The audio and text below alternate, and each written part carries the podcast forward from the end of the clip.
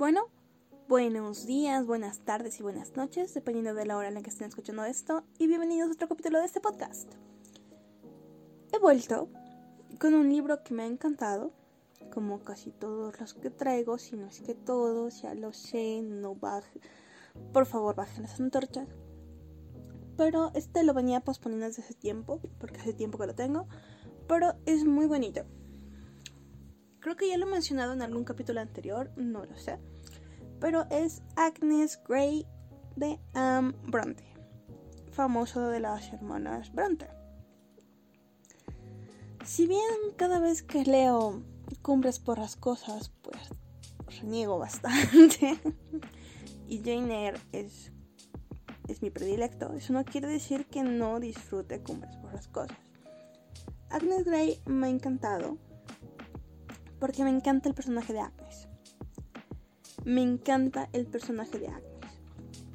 Yo pensé que iba a ser un libro carente de romanticismo, en el sentido... Sí, en el sentido romántico, ¿en qué otro sentido? Pero mm, tiene en menor dosis que el de los, que los libros de sus hermanas, pero es lindo, es tierno. Te emociona, ¿Por qué me encanta el personaje de Agnes? Bueno, empiezo la historia. El libro está narrado a forma de, un diario poco ortodoxo, porque es una narración completa, no viene separado en... Es, es un libro propio, pero Agnes lo trata como si fuera su diario, aunque no hay realmente acusaciones de él. Es, es más una narración simple hecha a manera de diario. Y entonces empieza con esto de que su madre era una mujer rica, caudalada, que eligió casarse con un vicario pobre. Pero era muy, muy feliz. Y su padre, en un intento de generar fortuna para que sus dos hijas, su esposa y él vivieran una forma más cómoda para darles lo mejor, pues invirtió dinero y todo el dinero en el que había invertido, porque había invertido con un mercader, el mercader murió, la carga en la que habían invertido pues se perdió en el mar y eso lo, lo enfermó grave, gravemente de los nervios. A pesar de que ellos no vivían nada mal, pero él quería que vivieran mejor. Y en esto, pues su madre, que nunca se quejó de su situación económica y era una mujer feliz, de hecho, y se dedicaba a consolar a su esposo y hacer las tareas del hogar, pues se le ocurre maneras de economizar en su casa, porque se volvieron francamente pobres, y le dice a su hermana, a su hija, a su hija mayor, cuyo nombre no recuerdo, creo que es Mari, que ya que se le da bien dibujar y pintar, pues que se dedique a hacer cuadros y los venda. Y en esto Agnes, a la que no le conferían tareas porque la habían como una niña, porque era la menor, se dispone a probar que es digna de labor. Y en ello se propone ser institutriz. Ella piensa que los niños de más edad son más problemáticos y en eso se encarga y en eso con recomendaciones de su madre, bueno, después de insistirle a su madre, a su padre, que estos digan cómo va a ser una institutriz y apenas puede cuidar de ella misma, pero bueno. Le consiguen un trabajo en una en una casa no muy lejos de ahí. Los Wellwood, si no tengo mal entendido. He odiado a esta familia. Ay, no, lo indecible. No solamente porque la la familia, el entorno era malo, sino porque sus hijos eran auténticos demonios.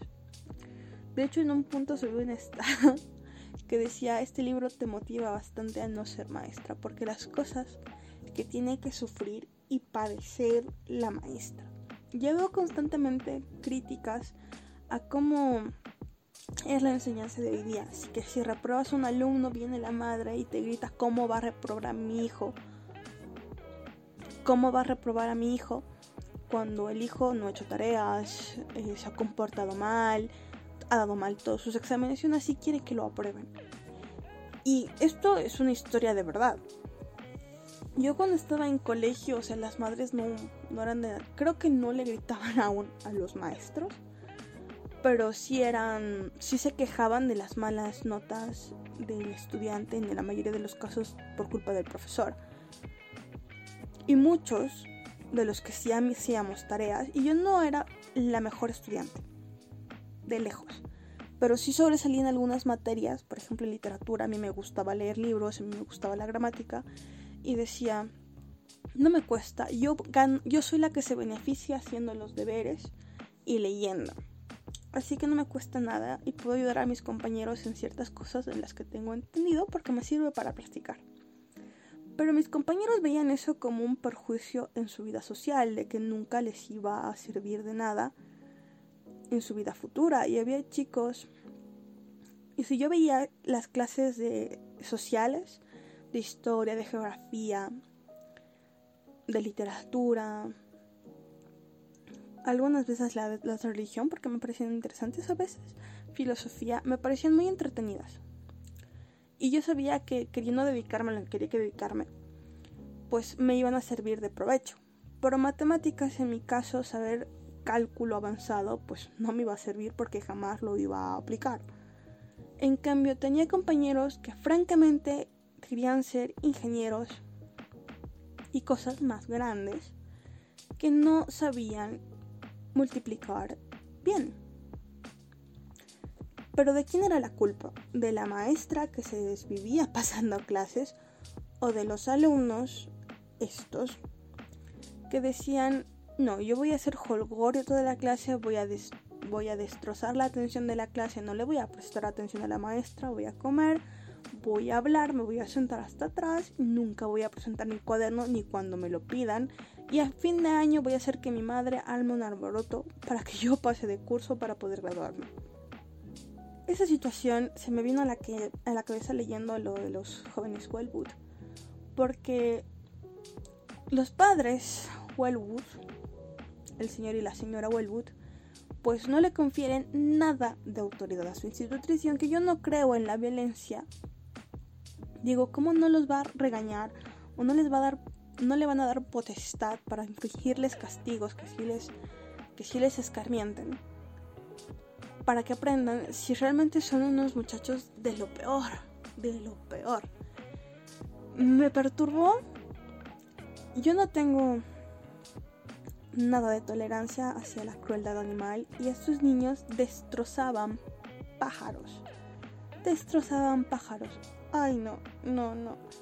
Yo sé que es de muy poca fe hacia Agnes. Es decir, por favor que no dure en ese trabajo, que la despidan, que se busque otro trabajo, que renuncie. Porque realmente la pasaba muy mal en esa casa, muy mal en esa casa y yo odiaba a esos niños. No quería seguir leyendo de ellos. Pero continuó leyendo y pues dicen que como los niños no han avanzado mucho con ese instituto que como los niños no han avanzado mucho con esa institutriz, es decir, con Agnes, pues van a buscar a otra. Y Agnes se desanima, porque a pesar de haber soportado calumnias indirectas y de todo, pues dice que ella dio su mejor esfuerzo, lo hizo con cariño, lo hizo con paciencia y regresa a su hogar. Y en su hogar se da cuenta de que realmente tiene que volver a trabajar porque en algún punto van a perder a su padre que está cada vez más delicado de salud, aunque no de forma no de forma terminal aún. Y ella, su madre y su hermana van a tener que buscar cómo sobrevivir. Agnes ya tiene unos ahorros de su trabajo. Y entonces, a pesar de que su madre dice, no has escarmentado ya con todo lo que has pasado, y eso no se lo dice a forma de reproche, ¿no? Sino se lo dice porque de verdad pasó mucho en la casa de los Wellwood. Le dice, no, quiero volver a intentarlo y ve varios anuncios de, familias buscando institutrices, pero su madre descarta todos y le dice que ella misma publique un anuncio de que ella es institutriz. Y en una de esas, pues responde una familia porque ven sus capacitaciones y dice, bueno, las cosas que no pudo hacer usted, no pueda hacer usted. Eh, contratamos otros profesores, no pasa nada, vivimos cerca de una ciudad pero que tenemos que tenga especial cuidado con las niñas, que sean niñas de provecho, que encuentren marido, creo. Y bueno, el viaje es casi 100 kilómetros, 100 millas. Y ella decide aceptar porque el sueldo es bueno y ella cree que es, son 50 libras, creo que el sueldo. Ella dice que si se esfuerza, pues va a poder ahorrar 30 libras. Así que parte y es institutriz de esa familia por más de dos años. Al principio tiene que hacerse cargo más o menos de cuatro niños, principalmente de las dos mayores, que son Rosalie y Matilda creo. Porque la que más destaca de todos los niños es Rosalía. Los dos niños los terminan mandando a un colegio porque deciden que la educación en casa no les va bien. Pero eso ya después de los dos primeros años. Habla brevemente del señor, del señor Murray, con el que rara vez convive, pero que es muy aficionado a tomarse, creo que coñac rebajado con agua vino y que es muy mal hablado. Y que su esposa es una mujer de buen ver, de buen vestir, pero que es muy altiva. Y en general todos los que rodean en esa casa la ven a ella como un ser francamente inferior porque es una institutriz, o sea, no es parte francamente de, de la servidumbre pero tampoco es parte de la familia, así que casi todo el mundo la ignora. La mayor, que es la que trae los conflictos en sí, eh, es la que más apego le, le llega a agarrar. Es, un, es noble en el fondo, en el fondo, pero también es una muchacha muy conflictiva. Y bueno, la presentan en sociedad, y es bastante coqueta, encontrando placer en cosas en las que yo hallo muy difícil encontrar placer. Yo no soy ajena a que me gusta el drama. Ah, creo que a todos los seres humanos les gusta cierta cantidad de drama ficcionado. Si no, no, porque diríamos que nos gusta el chisme. Pero yo sentí mucha incomodidad y compadecencia cuando le rompe el corazón al rector de la iglesia, que es el señor Hatfield.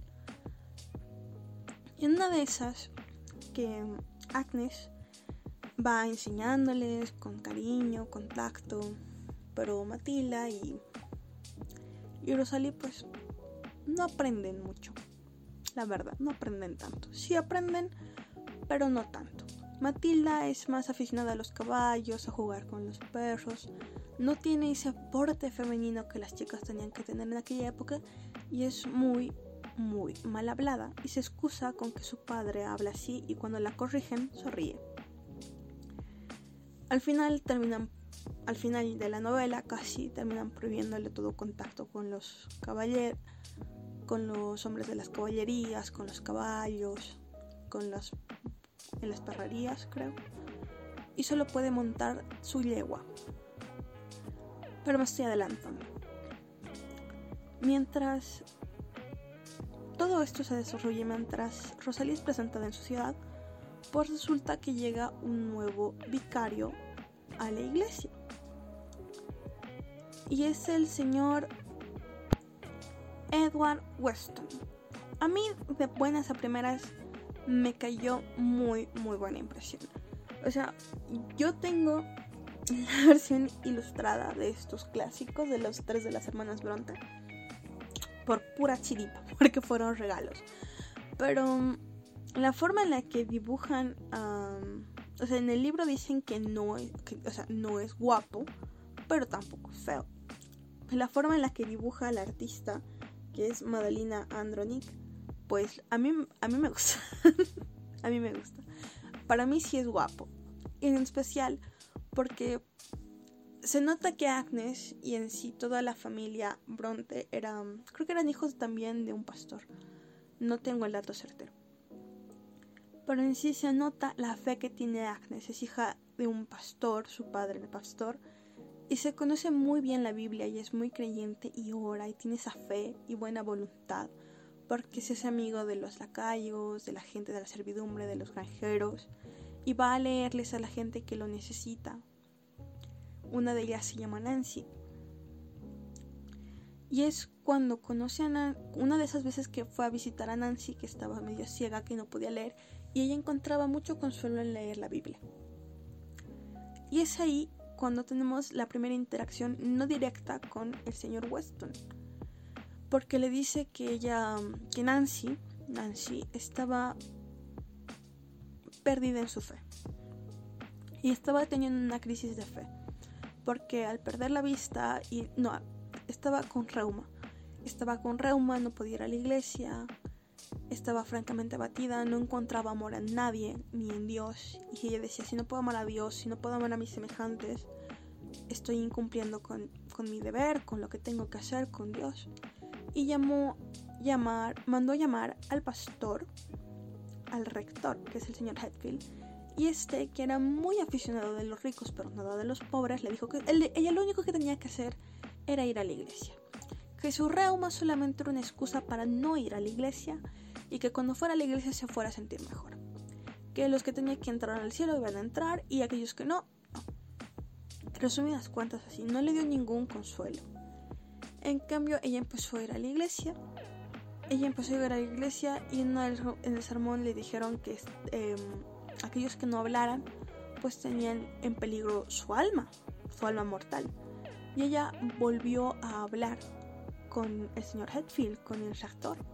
Y él le dijo que su único deber era ir a la iglesia, de nuevo, que estaba exagerando, que se le iba a pasar, que ella siguiera yendo a la iglesia.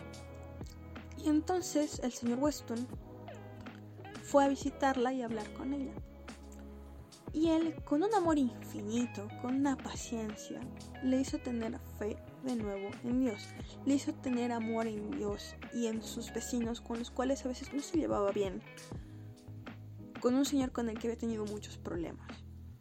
Y todo esto porque le dijo, no me acuerdo bien qué le dijo, pero fue muy amable.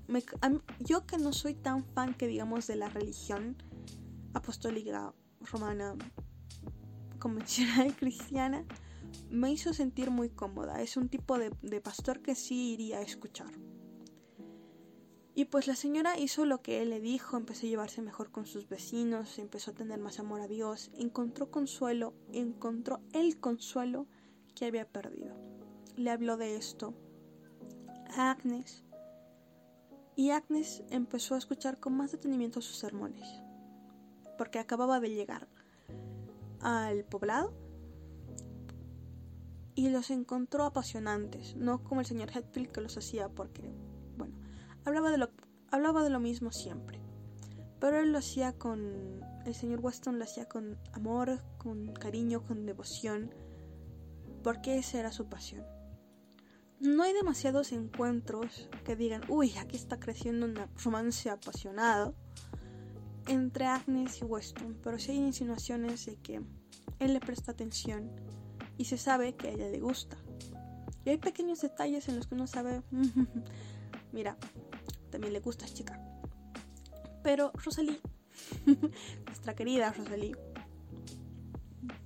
que al final causa una pena, una pena tremenda, pues decide romper el corazón de cuantos hombres pueda.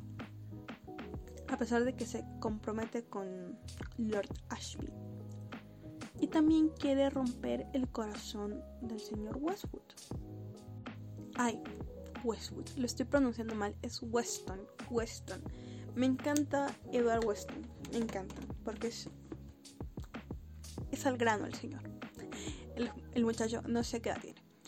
El punto es que Rosalie también intenta como que aplastarle el corazón, pero es obvio que ella no, lo, ella no quiere a Agnes de él, porque él tiene esta inclinación hacia Agnes. En un punto, el padre de Agnes fallece, lo cual es un golpe tremendo, porque ella no llega a despedirse de su padre, llega cuando acaba de fallecer. Y en esto, esto ya es muy, muy acabando la novela. Uh, Rosalie ya está casado y es la señora Ashby. Y en esto, pues su familia decide qué van a hacer las tres. Mary, la hermana de Agnes, se casó, creo que con el señor Richmond, no sé el apellido, mm, lo mencionan muy poco, creo que dos veces. Y le proponen a su madre que se venga a vivir con ellos y que Agnes siga trabajando en donde estaba trabajando, donde los Murray. Y ella dice que no, que ella va a solventarse mientras ella pueda, que no quiere estorbar a nadie, que Mary debe seguir ahorrando para ella, su familia y sus futuros hijos, y que más bien ella puede montar una escuela con Agnes y que las dos pueden seguir adelante. Se lo propone Agnes y acepta. Y mientras su madre está atareada eh, buscando una nueva ciudad, en, en un lugar decente, con un precio módico que puedan costear, consiguiendo alumnas, comprando muebles, vendiendo los muebles que tenían, dejando la casa que por 30 años fue su hogar, Agnes regresa a su antigua casa a despedirse, a hacer sus últimas seis semanas y decir, bueno, renuncio, me voy, lo siento. Porque al fin y al cabo la única alumna que le quedaba era Matilda. Y en eso se lo comenta al, a Edward. A Edward. A nuestro querido Edward Weston. Y pues en alguna de las conversaciones que ellos tuvieron, ella de pasada le comentó cuáles eran sus favoritas, sus flores favoritas. Y ambos acordaron que a ambos les gustaban las flores silvestres. Y ella le comentó un tipo de flor cuyo nombre no recuerdo, es complicado. Y en una de, en una de esas veces que se encontraron, pues él agarró unas y se las dio, porque se acordó que eran sus favoritas. Y cuando le menciona que está por irse, él le dice que debe estar aliviada de irse porque no tiene amigos ahí. Y ella casi se le escapa que está enamorada de él porque dice que ella no le molestaría vivir en un mundo sin enemigos. Sí, pero se queda callada. Se encuentran en la iglesia donde ella lo ve y escucha sus sermones y está con el corazón partido porque no quiere dejarlo. Y porque él nunca le ha dado una una señal más allá de la amabilidad de que sienta algo por ella y eso la tiene con el corazón partido. Pero cuando se despiden en el último domingo que ella va a permanecer ahí, le pregunta si puede ir a verla, si, si le gustaría que volvieran a encontrarse. Y ella le responde que claro que sí. Entonces, el lugar, porque aquí no se mencionan las ciudades, no se mencionan las ciudades. Dice que es un pueblo cerca de la costa. Es, es en una ciudad costera en, el mar. Y ahí tienen sus alumnas, es un internado, tienen alumnas e internas. Y por mucho tiempo ella se entristece y dice va a venir, no va a venir, no va a venir. Y al final descarta la idea de su cabeza. No va a venir. Tal vez lo dijo solo por ser amable. En un momento, Rosemary, Rosalie, en un momento Rosalie le escribe porque ya está de vuelta de su luna de miel y ya ha tenido una hija, que por favor vaya a visitarla como su amiga, que ella va a estar encantada. Ella va, se queda por unos días y da cuenta de cuán triste es la vida de Rosalie, no solo porque aborrece a su marido, del cual Agnes le advirtió que iba a ser un muy mal marido, sino que él está ensañado con ella porque tuvo una hija y no un hijo, se llevan mal y su vida está vacía porque ella solamente quería casarse con el señor Ashby porque tenía una linda casa, pero después tenía un pésimo carácter. Y además que en la propiedad que tienen pues están encerrados él, su madre y ella. No tiene más compañía, no tiene con quién hablar. Está aislada y se aburre mortalmente. Porque él, notando celos de que ella fuera coqueta, de que fuera alegre, de que pudiera divertirse sin él, pues la acusó de coquetería y se la llevó terminando toda su luna de miel, no la dejé a Londres, que era su sueño pasar temporadas en Londres. Y así, después de que Agnes le diera un par de consejos para que no odiara a su marido, de que intentara ser un poco más agradable con él, con su suegra, para que su vida no fuera tan difícil, y que Rosalie, como siempre, descartara sus consejos, pues Agnes se marcha. Y el tercer día, a los pocos días de que vuelve a la ciudad donde vive, porque está de vacaciones, va a pasear al mar. Y hay un dato muy importante que no les conté, y es que había un perrito, había un perrito muy bonito, que adoraba a Agnes porque ella se encargó de él cuando en realidad era de Matilda. Pero Matilda dijo que se le pega demasiado y nunca quiso el perrito. Y dijo que ya no lo quería, que lo iba a vender, regalar o lo que sea, porque no conocía quién era su dueño. Pero ella nunca se ocupó de él, así que obviamente el perrito le iba a agarrar cariño a quien se ocupó de él, que era Agnes. Y en un punto pues se lo llevaron al trampero, a la persona que se encargaba de las trampas para, para liebres, para conejos. Y eso le entristeció mucho a Agnes. Pero mientras estaba paseando por la costa, por una zona medio rocosa en la playa, se encuentra al perrito. Creo que se llamaba Snap. Creo que el perrito se llamaba Snap. Y persiguiendo al perrito está el señor Weston.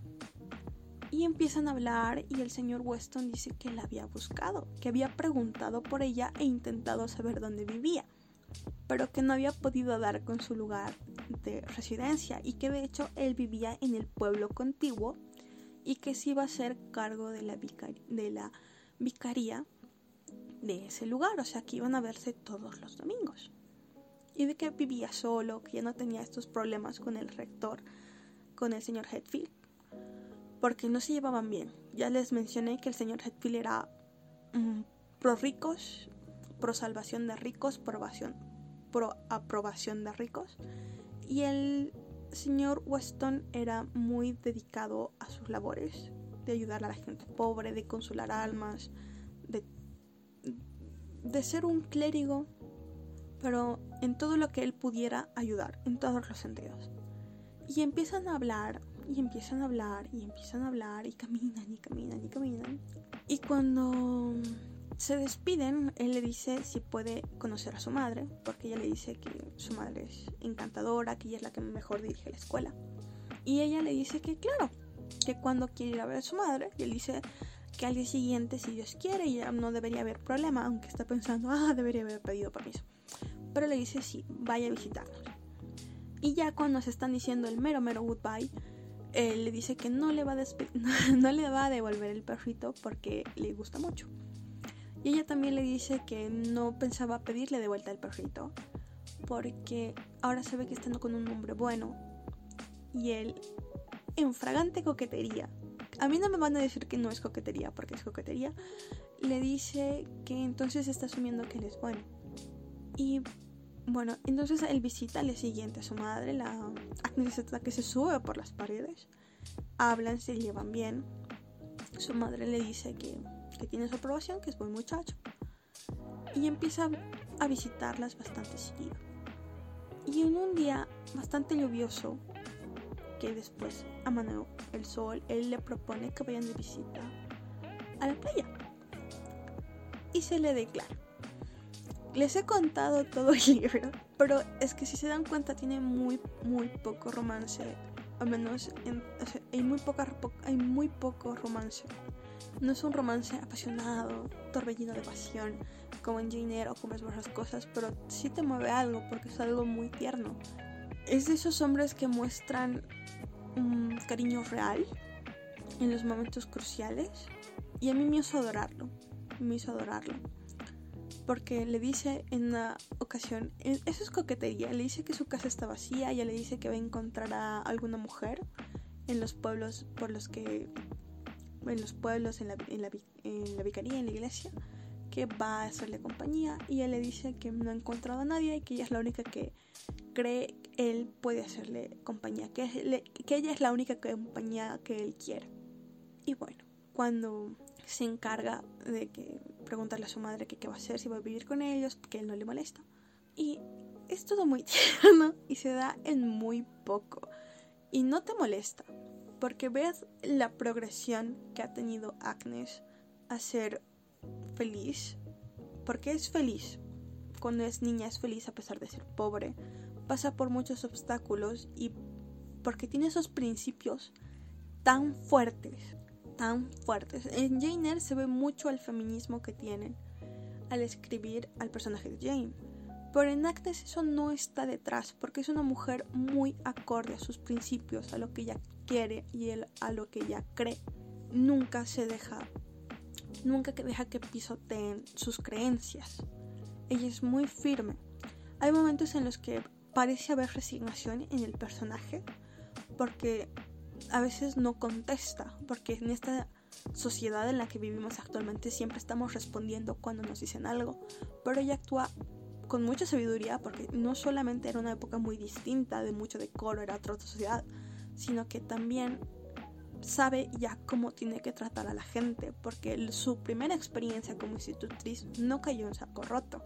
Por algo su trabajo le cayó tan largo. Y por eso, de hecho, Rosalí quería volver a recontratarla como la institutriz de su hija. Porque realmente llegó a quererla como institutriz. Y llegó, los buenos valores que llegó a querer tener, pues no cayeron en saco roto. A mí me encantó el personaje de Agnes, me encantó. El libro demuestra esta pasión por cosas como Dios, pero no de una forma fanática, sino por una cosa a la que te aferras porque tienes esa creencia y esa fe. Y me encanta.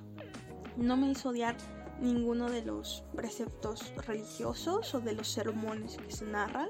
De hecho, me, encantaron, los encontré interesantes y eso es nuevo. Cuando dice que hay personas malas en el libro y uno lee las cosas de las que son capaces, porque hay muchas personas malas en este libro. Por ejemplo, los niños que se la pasaban deshaciendo pajaritos. Y la única manera en la que Agnes encuentra para protegerlos es matando a los pajaritos, porque si no los iban a desollar vivos. Dices, bueno, en la bondad también hay maldad. Hay gente muy mala. Y en la ignorancia hay muchas, muchas, muchas cosas. También está el tema de la vanidad.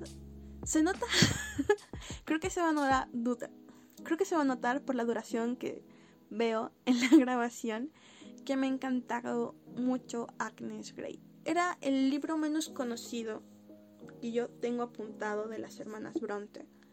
No entiendo por qué es el menos conocido. O sea, yo entiendo que Cumbres Borrascosas es no sé qué, del romanticismo y es como cuando ensalzan a Romeo y Julieta, cuando en realidad es una parodia de lo que es el amor y mucha gente que no agarra eso. Voy a leer en algún momento a Romeo y Julieta de nuevo, a ver si esta vez logro que, como que, no es que no me guste, pero es que nunca lo veo como el torbellino de pasión y amor que la gente, lo veo. Yo pienso que teniendo en cuenta el sentido que tenía Shakespeare es más una parodia a cómo el verdadero amor no puede surgir en cuatro días y terminar en muerte. No sé. Pero si son hombres, sí les recomiendo leer Agnes Grey, en especial si quieren, si tienen hijas y quieren criar mujeres fuertes y de valores bien definidos. Creo que es un buen ejemplo de una mujer fuerte y decidida, pero que no duda en pedir ayuda que no carece de emociones, que no es como esas feministas raras que nos quieren vender, que en realidad son mujeres muy estereotipadas de lo que es ser fuerte. Porque ser fuerte no significa carecer de emociones, sino tener la, la destreza, el valor de aceptarlas y demostrarlas. Y, de, y bueno, hay cosas que obviamente rayan en la época porque, bueno, en cada también vivieron las Bronte. Pero si son mujeres y no les gusta Agnes Grey, háblenme y debatimos por qué. Porque realmente los recomiendo mucho. Y bueno, después de divagar tanto, que he divagado mucho el día de hoy, nos vemos pronto. Bueno, nos escuchamos.